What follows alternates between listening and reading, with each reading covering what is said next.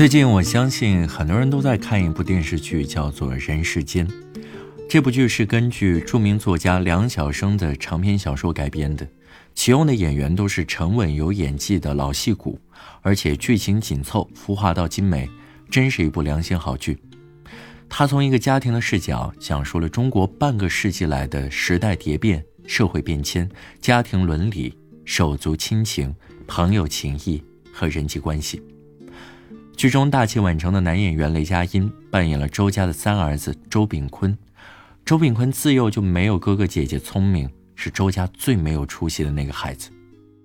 但，就是这个最没有出息的周炳坤，却成了周家最靠得住的人。他心地善良，特别孝顺，日日夜夜守护在母亲的身边，在父亲、哥哥、姐姐在外地工作的十多年里，撑起了一个家的正常运转。他的母亲突然变成了植物人后，和樱桃扮演的知心爱人，在艰难的处境下，一边瞒着兄弟姊妹，一边伺候母亲两年多，穿衣喂饭、翻身按摩，硬是把母亲从死神的手中抢了回来。他不仅伺候母亲，还照顾养在家中的外甥女。他甚至为了堵住流言蜚语，把曾经遭遇强奸的妻子的儿子对外宣称是自己未婚先孕生的孩子。他没知识、没文化、没本事，无法给父母撑起门面和荣耀，却是一个大家庭里最朴素、最实在、最无私、牺牲最多的那个孩子。雷佳音出神入化的演绎，把窝囊又纯良的周炳坤演活了，也让很多人看哭了。我相信很多人看了这部剧都会有很多的共鸣和感触。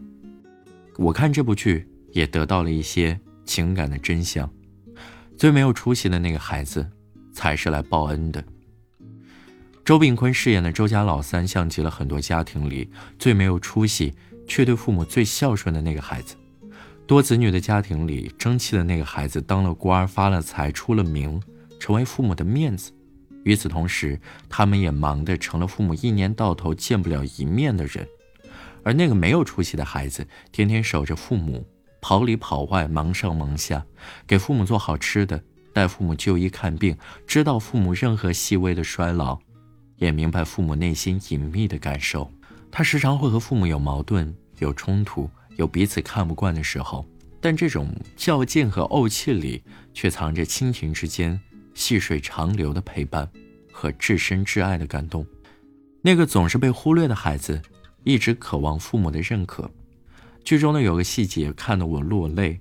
从上世纪六十年代末到八十年代初，历尽艰难，周家人终于在春节团聚了。周父带着儿孙，高高兴兴地给街坊邻居拜年，所有的人都在夸周父教子有方，大儿子考上了北大，还成了省长的女婿；女儿也考上了北大，还嫁给了诗人。但没有一个人提周家老三，为父母付出最多的那个孩子，因为做了太多庸常琐碎的事儿。反而理所当然的被忽略，就连日日享受他照顾的父母，也觉得如此。周炳坤第一次生气了，他整个春节都过得气鼓鼓的。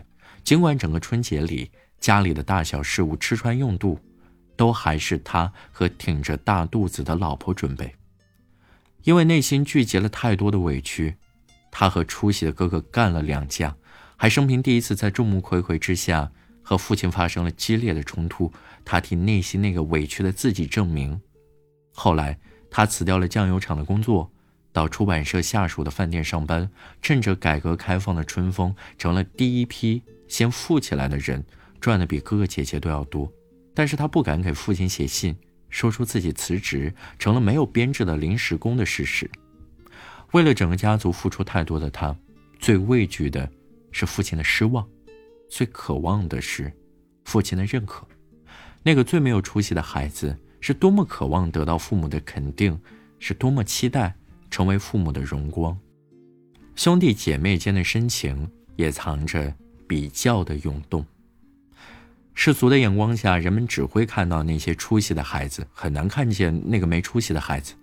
这时候，一种微妙失衡的关系就会在兄弟姐妹之间蔓延，嫉妒。轻视、误解、纷争，就会由此产生。兄弟姐妹之间也是有嫉妒和比较的，这是人性的弱点，要承认这一点。看似窝囊没有本事的那个人，其实也有伟大的地方，因为他的隐忍和托举，一家人才有了靠山。知识青年下乡，高考制度恢复，改革开放，市场经济繁荣，网络科技到来，人世间犹如一张画卷，讲述人间真情的同时，也把国家经济和文化的善变，以小切口的方式囊入其中。彰显出个体的厚重和质感，个人的奋斗和家国的命运休戚相关。在时代面前，每个人都是微不足道的小人物，但这并不代表个人的努力、善良、珍重和坚持没有意义。那些跨越时代的宝贵财富，都是无形且珍贵的，比如爱，比如希望，比如善良，比如真诚，比如永不放弃的坚持，还有小明大义的忠贞。当我看这部剧的时候，我经常会提起的一个词是：这部剧好苦啊！